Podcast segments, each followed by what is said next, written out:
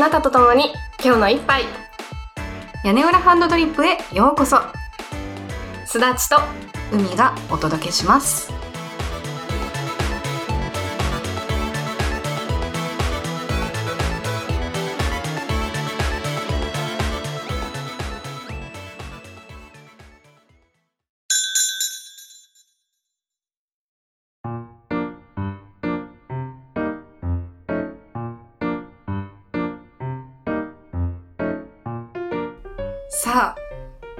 新しいオープニング。どうですか？そうちょっとねうん。春。ね気分を変えて。新しいそう新しいシーズンが始まったということで。そうそう。うん屋根班も。軽やかなオープニングに。軽やかなオープニングになりました。気に入ってもらえるといいな。ね。ね。えしばらくこのオープニングでそうそうそうそう、ん行こうと思うので。なんだっけあのシカゴコーヒーさん、うん。いつもあのやり取りさせてもらってうんうん。るシカゴコーヒーさんが我々のうん。屋根班のオープニングとエンディングを非常に気に入ってくださってるってうん、ねすっごい嬉しかったな。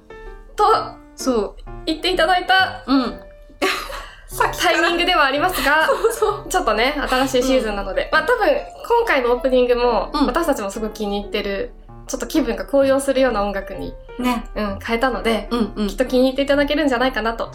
よろしく思ってます。あちなみにエンディングも、あそうそうそう。エンディングも変わります。ぜひ最後まで聞いてってもらえたら。よろしくお願いします。というわけで、海さん、今日はお便りがたくさん来てるよ。やったねー。すごいね。めっちゃ嬉しい。ありがとうございます。そうそう。しかも絡んでない方がね普段ね。う。ん。今回新しくお便りをくださった方がいらっしゃって、うん。あ本当にありがとうございます。りがとうございます大好き。告白 というわけで早速いっちゃいましょうか。はい。豆ネーム、なおこ、AKA ルビーさん。聞き始めたら楽しくて、ずっと聞き続けてしまいました。どの話題に対しても、深すぎず浅すぎず、飾らない率直なお話がとても心地よくて癒されています。恋愛の話。ゲイの男の子と気づけず告白した話。甘酸っぱくて可愛かった。私はゲイと知ってて親しくなりすぎたところから軌道修正が難しかった経験があります。世の中は最近複雑で恋愛も新しい形になってきましたね。今度ぜひお二人で掘り下げていただきたい恋愛のジャンルです。なおこさん、なおこさん、ルビーさんルビーさんした方がいいのかな？そっか、AKA な？ルビーさんだから、ルビーさんの方がいいのかな？ねでもなんかどっちも素敵。ね、素敵。でもなんか、もルビーさん。んって呼びたい。ねルビーさんで行こ う。我々はルビーさんで行くか。なおこさん嫌だったら言ってください。あの、なおこさんがいいっていう場合はお便りください。催促してる。そう。今日はルビーさんと呼ばせていただきます。ありがとうございます、ルビーさん。ありがとうございます。そう、このね、うん。あの、恋愛の話を、我々の恋愛図鑑を、聞いてくださった屋根半恋愛図鑑。うんあれ、更新がないね。いや、もうちょっとネタ切れですよ。そんなに、そんなに？経験ないからね。そう、ほじくってほじくって見つけてきた話を語ったんですけど、でもそこをね、拾ってくださってすごく嬉しいなって。そう。すだっちゃんの話だね、これね。そう、うん。ゲイの男の子と知らずにね、あの、好きになってしまって、最終、結果的にゲイだったっていう話。そう、あの、ルビーさんも触れてくださってるように、恋愛の形がね、結構最近はいろいろあるよねってうん。聞くじゃないですか。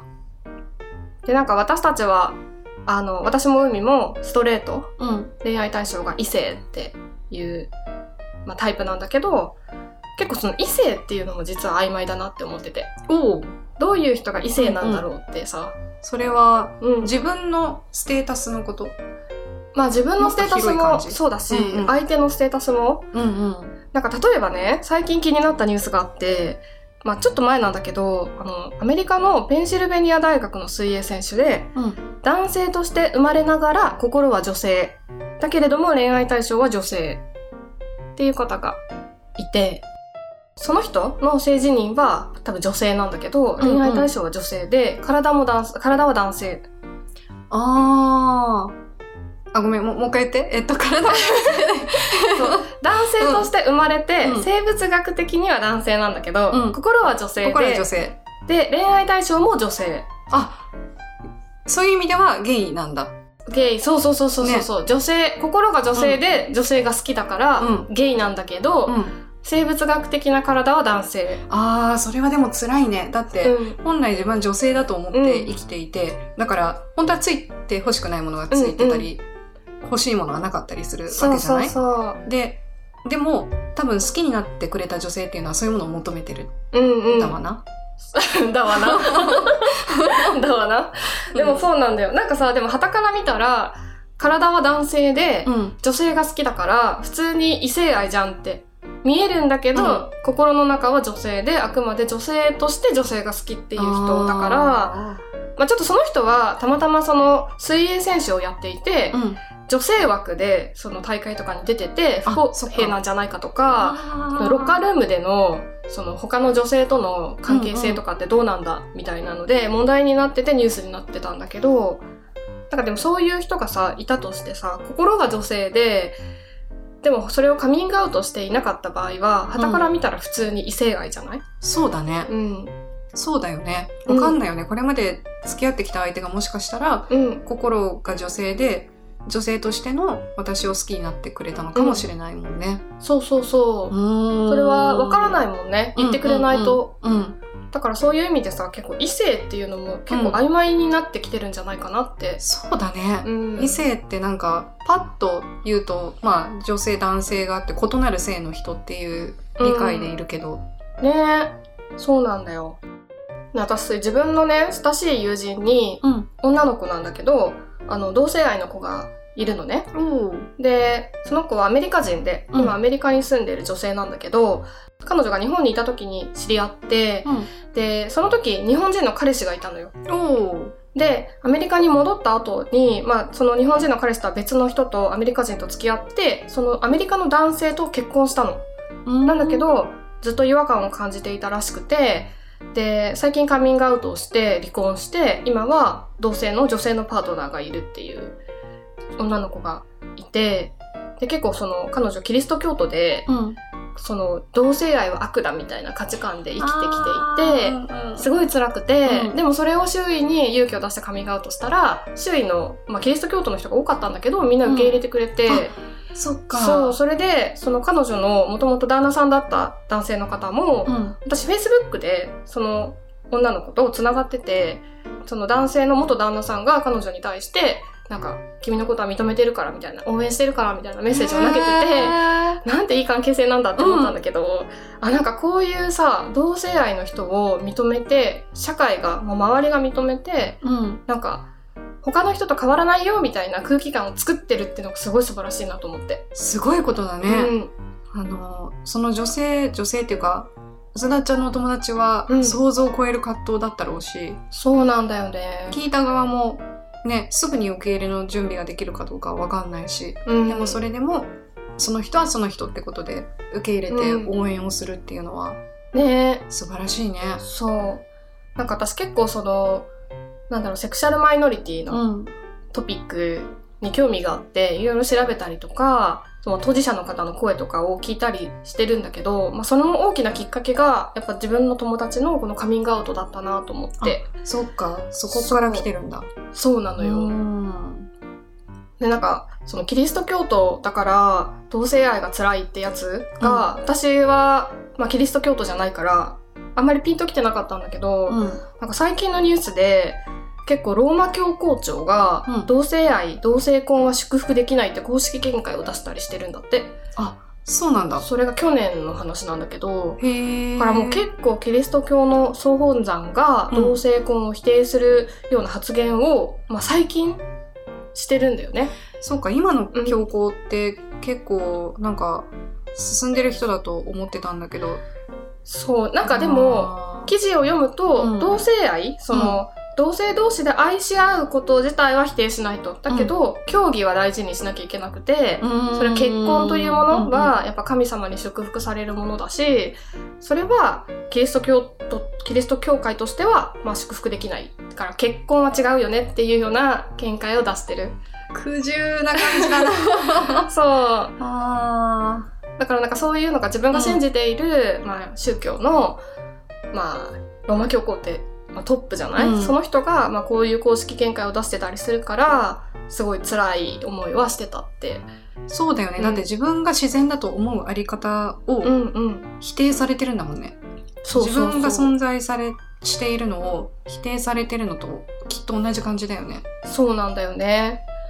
でもなんかさうん。私たちは宗教にそんなにあれじゃない、うんうん。縁がな、うん。縁がないというかその、まなんていうかね、そんな、信じてる信仰心がとても熱いわけではないから。ね、でも本当にキリスト教徒で神様をちゃんと信じて、うん。うん。あのいろいろキリスト教に沿って生きている人にとってそれがアイデンティティの一つになってる人にとって同性愛もアイデンティティだしキリスト教徒っていうのもアイデンティティだし、すごい葛藤だろうなってやっぱ思っちゃって比べる対象がとんでもなく、あの、なんていうか、違うと思うんだけど、うん。今それを聞いてて、まあ自分の身近で何か考えられるとしたら、うんうんあの、私今回会社を辞めるにあたって、うん。結構親戚を説得して回ったんだよね。うんうん今割と名の知れた企業に勤めてるから、うん。それで、ああ、あの、海ちゃんはちゃんと就職もしていいところに行っていい子だね、みたいな感じになってたのが、え、辞める？え？みたいな 感じになって、なんか、逆にすごい怒られるでもないけど、うん。ちょっと険悪になったりもしたかうら、ん。なんか、自分を否定されてる感じが、やっぱり自分を強く持つのがすごく難しくて、うんうん。っていうのがなんとなく。でもあるよね。自分のことをん。自分の味方だと思っていた人、うんうん。まあ味方だと思っている人うん。にやっぱり否定された時にでもその人たちに対する思いも変わらないし、うん。でも自分のやりたいこととか信念を曲げたくないしっていうその狭間でさね。どうしたらいいんだろうみたいな。そうそうそう。なっちゃうよね。しかも性自認が違ったらさ、うん。もうそれ、もう脳みそがそうなってるんだからさ、もう抗いようがないっていうか、そうだよね。ね。それは本人の努力でさ、うん。同性愛を異性愛に強制するとかそういう考えは絶対ありえないわけだからって。ねうん、なんか想像しかちょっとできないけど、厳しそうだよね。うん、まうん絶対だってさ私たちがさ、うん。今日から異性愛やめて同性愛やりなさいって言われたらさ無理じゃない？ちょっと、うーって感じだね。それと全く同じだよね逆も、うんそうだよね。そうだからすごい大変だ大変だなって言うとすごく他人行儀になっちゃうけど、うん。でもまあかわいそうとかわいそうもちょっと違うかな。なんて言ったらいいんだろうね。うん、言葉が難しいね、これね。ね。なんか100%理解はできないじゃん。私たちは社会がこうあるべきっていう規範の通りのさ政治にね。ね。来てるからねねあまり疑問も持たずに、そのまま受け入れられたから。そううん。100%お互いに理解はし合えないかもしれないけど、まあ、お互いにそういうものだよねって言い合ってね、うんう。うんん、否定せずに一緒に笑って生きていけたらいいなっていう。そうだね。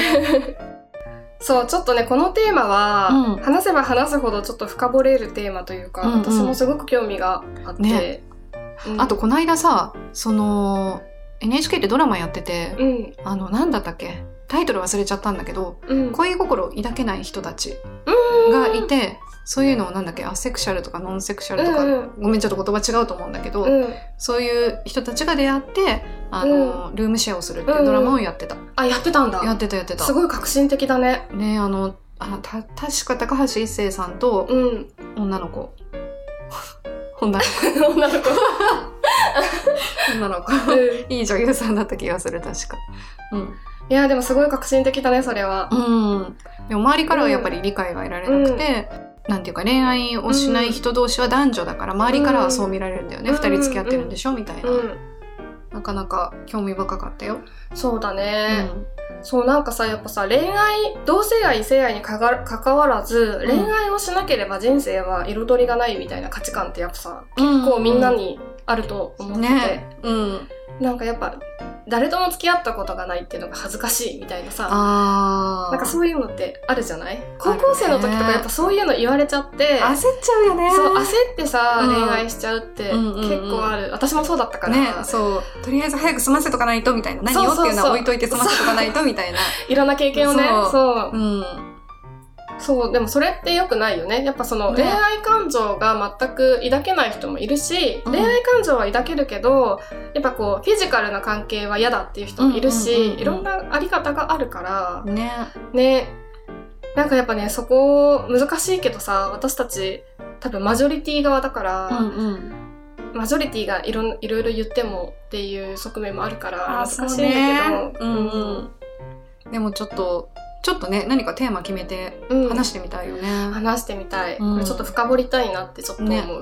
えー嬉しいね、ルビーさん。うん。こんな問題提起というか。嬉しい、ね。そう。もうこのテーマは本当深いので。ちょっといつか 本当話すので楽しみにしててください。お願いします。というわけで2つ目。はい。豆ネームノーレムさん。ノーレムさん聞い 手振っちゃった、すがちゃん。すだちさん海さんこんにちは。先日のメガネのいらない世界についてですがメガネ族の私としては大変興味深く拝聴しました。私はすだちさんのマイキータのような高価なメガネは持っていないのですが日によってメガネを変えています。時々鏡に映った自分の顔を見て一瞬誰だお前はとなってしまうことがありますが。さて桜満開の季節となり春爛漫ですね。春といったら新生活が始まる季節そこで私は最近丁寧な暮らしというワードが気になっています。言葉の定義はメディアによって変わるみたいですが、自分のライフスタイルにこだわりを見つけ、丁寧に実践することのようです。私の場合は毎朝のハンドドリップコーヒーがそうかもしれません。お二人は日々の生活の中で何か人よりもこだわっていることはありますか？あればお聞かせいただきたいです。追伸村上春樹の本おすすめいただいたように短編集を読んでいます。なお、私は自分で創作する気力はございませんので、ご期待に添えず申し訳ありません。違うんだよ。私たちが無茶ぶりをしたので。ごめんなさい。いや、あまりにも素敵なね、うん。あの、センテンスだったから、ね前のお便りが。そうそうそうそう。いうん。や、でも嬉しいね。嬉しい。そう。なんかこう続いてる感じが嬉しいね。うん。ね。我々と、ノンレムさんとの交流が。キャッチボールができててすごく嬉しい。そう。人よりもこだわっていること、海ちゃんありますか？えっとね、いくつかあるかな。うん。あのね、一つは、いかに楽して生きていくか。いかにズボラに生きていくか。うんうん。すべての工程をカットしないんだけど、できるだけカットすることと、うんあとあ、仕事ではそういうことはあんましないけどね。うん。うんあの、私生活に、私生活ね、プライベートで。そう。うん。あと、あの、割と、なんだろう、環境、なんだろうね、環境に優しいことをしたいなって思うタイプのようで、うん。うん結構その、洗剤とか、うん。使うものの原材料とか、うん。よく見たりする。おお。うん。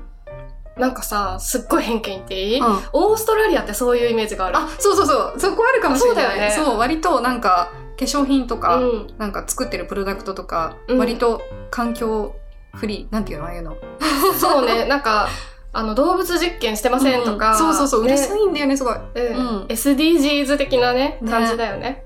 なんかさ、あの、イソップも、オあーストラリアのんメーカーだよね。だね。うん。すごく好きだよ、イソップ。わあ、よかった、嬉しいな、嬉しいな。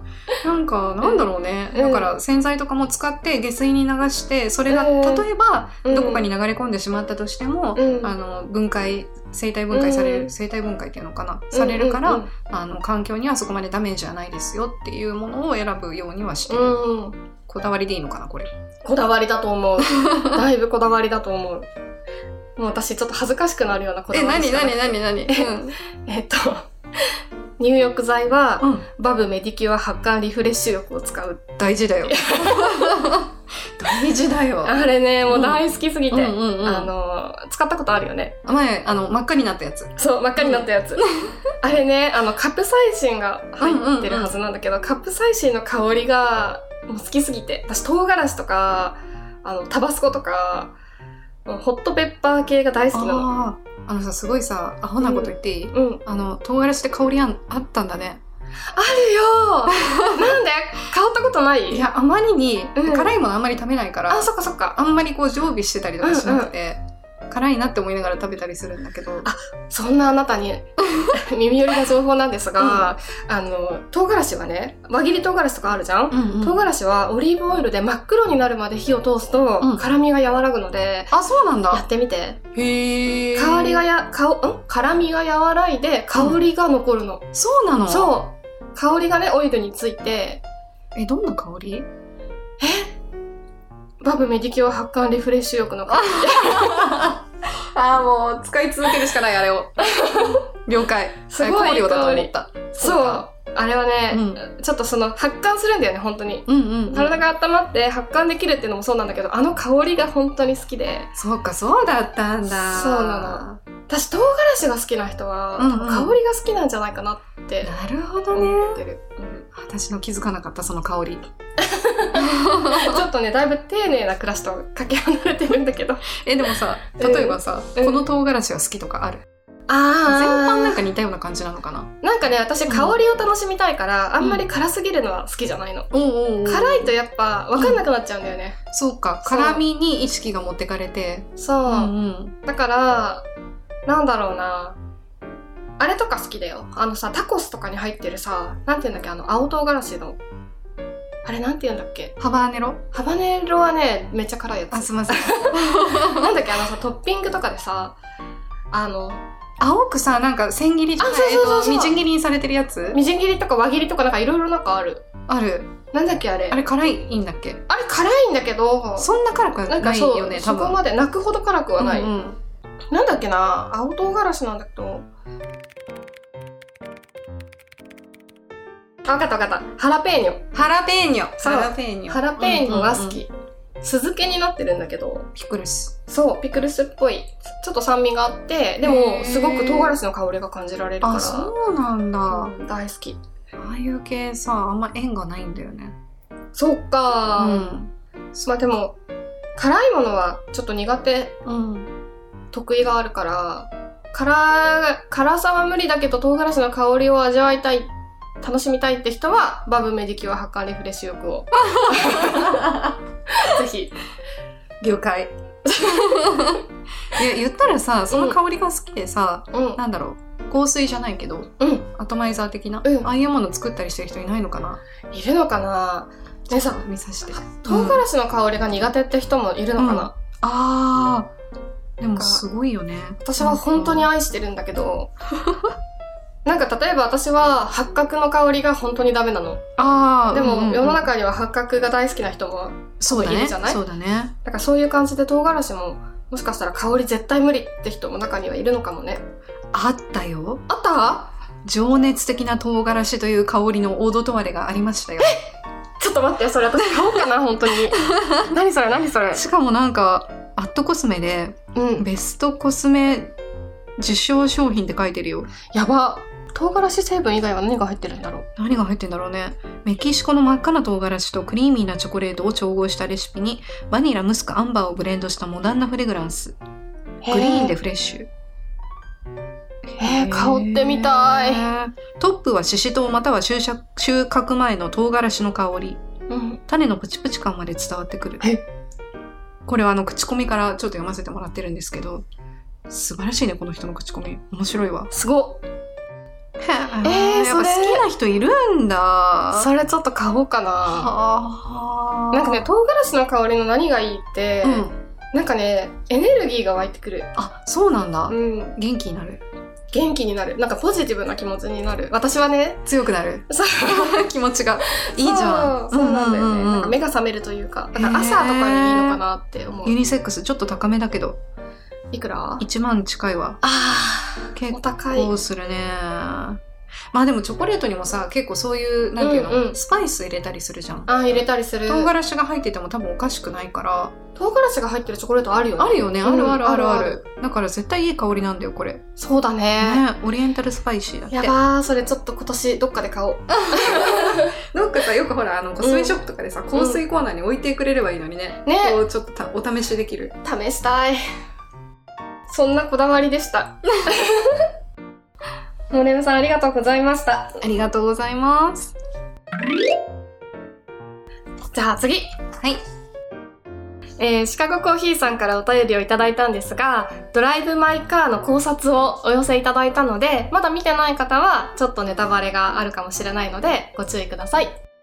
参ります。豆ネーム、シカゴコーヒーさん。イエイありがとうございます。すだちさん、うみさん、こんにちは。ドライブ・マイ・カー会、拝聴しました。私は喪失と向き合うこと、受け入れることがこの作品の主題なんだろうと思いながら見ました。主人公の家福は妻の行為に向き合えず、向き合えないがゆえに妻の死も受け入れられない。妻は過去の喪失を受け入れられないがゆえに埋め合わせを第三者に求めたのだろうと。共に過去の喪失を背負う家福に埋め合わせを求めるのは、失ったものをなかったものにする行為、上書きしてしまう行為に等しく、受け入れがたいように思います。同じく喪失と向き合い受け入れる苦しみを描いた西川美和監督の映画「長い言い訳」が私は大好きで本木正宏演じる主人公衣笠の卑屈でこじれた様子に共感する一方暴力的なまでに実直な陽一は竹原ピストルがまさにハマり役。この二人の対照的な喪失との向き合い方に私は胸を打たれるのですまた、笑福亭鶴瓶主演のディアドクターも社会正義とやらは患者の心に対する正義と言えるのかを問いかけるとても深みのある作品です。西川美和監督作品はどれも素晴らしいのですが、私は小説家としての西川美和作品の大ファンなんです。機会があればぜひご一読を。しまった本題に入りそびれました。また改めてお便りします。ほなまた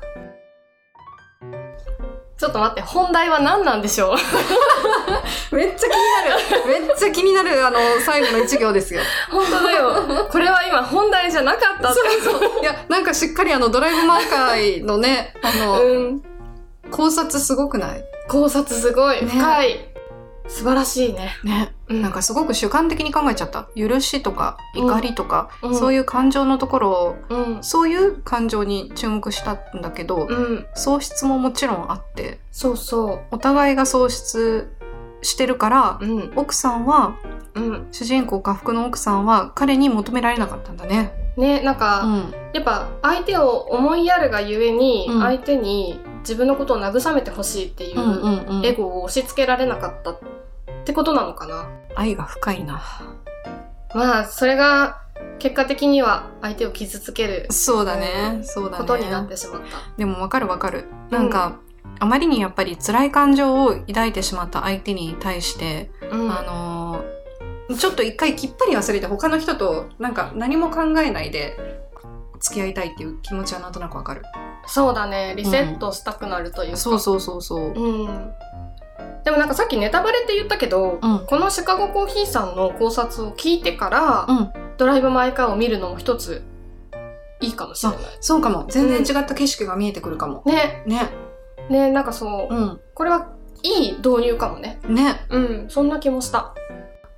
そう、私ほんとね、シカゴコーヒーさんがおすすめしてくださる作品をね、うんうん。なんか先週も多分言ったけど、すごい見たり読んだり。あ、私まだ見てない。何を？ナイト。あ、ナイト・オン・ザ・プラネット。そう。うん、見て。ナイト・オン・ザ・プラネット。なんかさ、これもシカゴコーヒーさんにおすすめしてもらって、私もちょっと気になってたけど見てなかった映画で、うんうんあの私を食い止めてっていう映あ、画。はいはいはい。あ、それちょっと気になってた。のんちゃんが出てるそうやつでしょ？そうそう、のんちゃんが出てるやつを見たのよ。で、その私を食い止めてのテーマは別にその女性の生き方とかうん。をダイレクトに描いてるわけじゃないんだけど、まあちょっとサブテーマとしてやっぱりこう社会の中の女性像みたいのがあって、それもね結構見てて。あの胸にグッとくるものがあった。えちょっとあらすじを教えていただけませんか？のんちゃんが、うん。えっと、演じている黒田光子っていう女の子が主人公なんだけど、うん。その子がまあ30歳になって、お一人様を極めようと奮闘してるのね。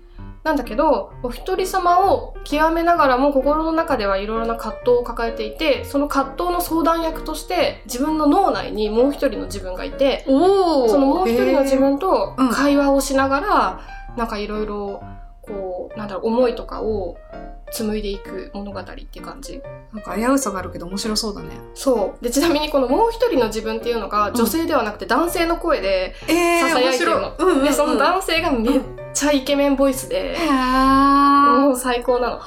誰がこれやってるんだろあのね、中村智也さう。おー。めちゃイケボですん。ね。めっちゃイケボで最高なんですよ。か。なんかのんちゃんがわーって叫んでる、あのーうんティーザーかなんかを見ちゃって、うんちょっとうん見なくていいかなって思ってたんだけど、あーなんか、なんかね、叫ぶシーンあるんだけど、うんうんそこもまたね、いいんですよ、そうなんだうん。そうか、好き嫌いせずにちょっと見ようかな。シカゴコーヒーさんがおすすめしてたって言うなら、なおさら。そう、うんなんかね、これはちょっと見てほしいなって思った。オッケー。うんしかも、その、劇中歌として使われているのが、うん大竹一さんの、えっと、君は天然色。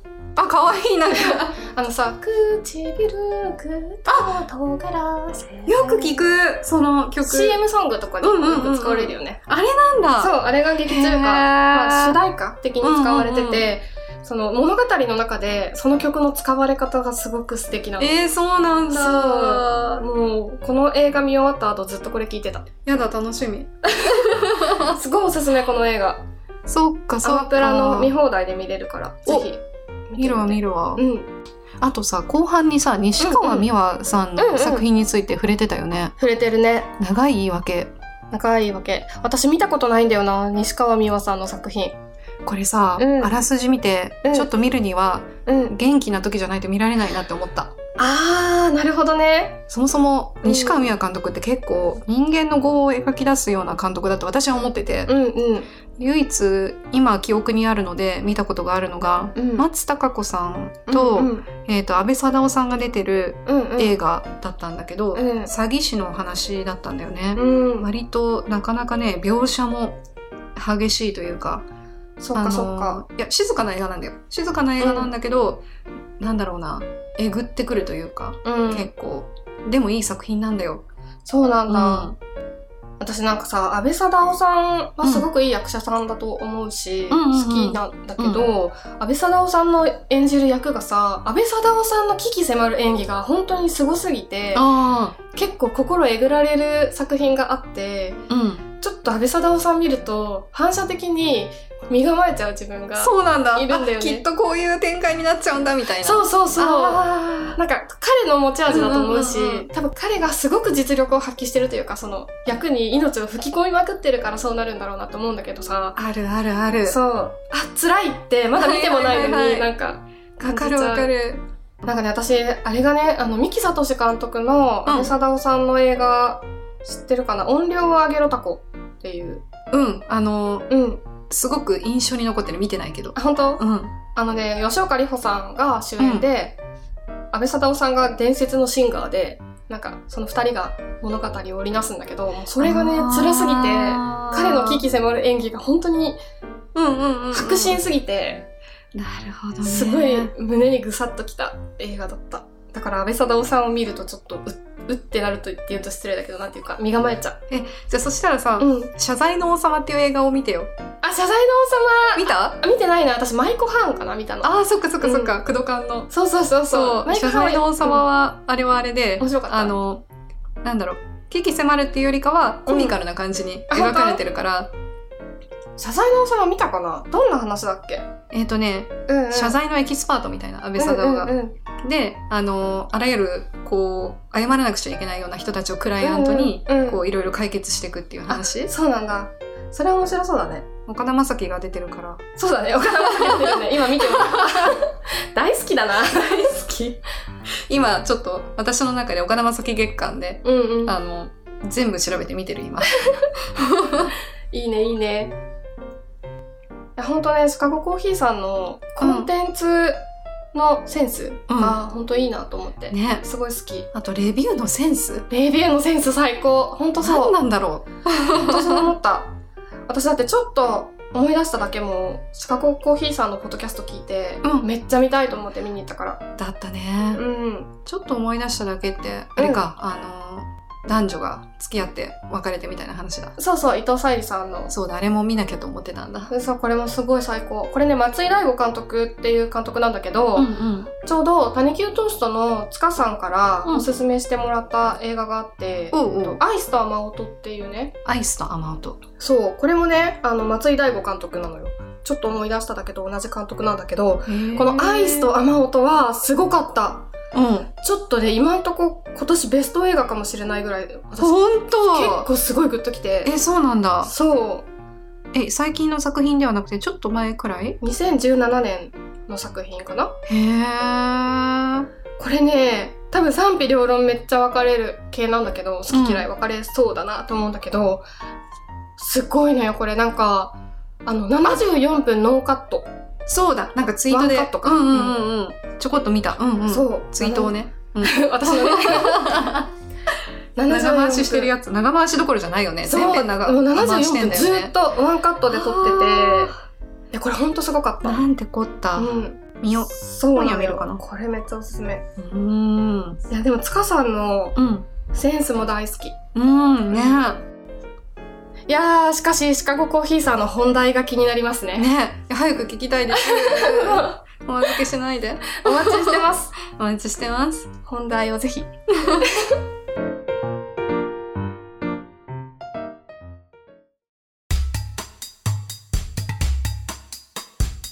コーヒーにまつわる今日の名言ソファーと本、そして一杯のコーヒー。これ以上贅沢なものがこの世にあるだろうか。いやない。もうこれはあの、うん。本に限らずコンテンツ、うん。紹介してくださったコンテンツもそうだし、うん。マメーズの皆さんもそうだし、ね。コーヒーとソファーとそれがあればそうだね。間違いない。我ら幸せ。我ら幸せだよほんとなんかもしさ莫大な資産があったらうん。一、日中映画を見たり本を読んだり音楽を聴いたりツイッターで絡んだりしてたいわかる。わかる。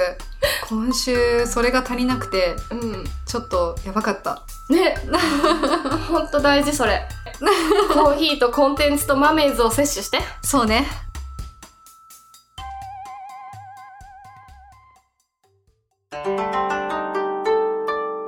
屋根はね今日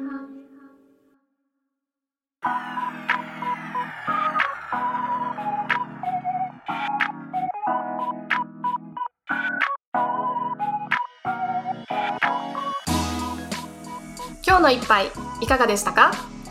屋根班ではマメーズの皆様からのお便りを募集しています。フォームでもメールアドレスでも。メールの方はやねはん .coala.gmail.com yanehan.koala.gmail.com です。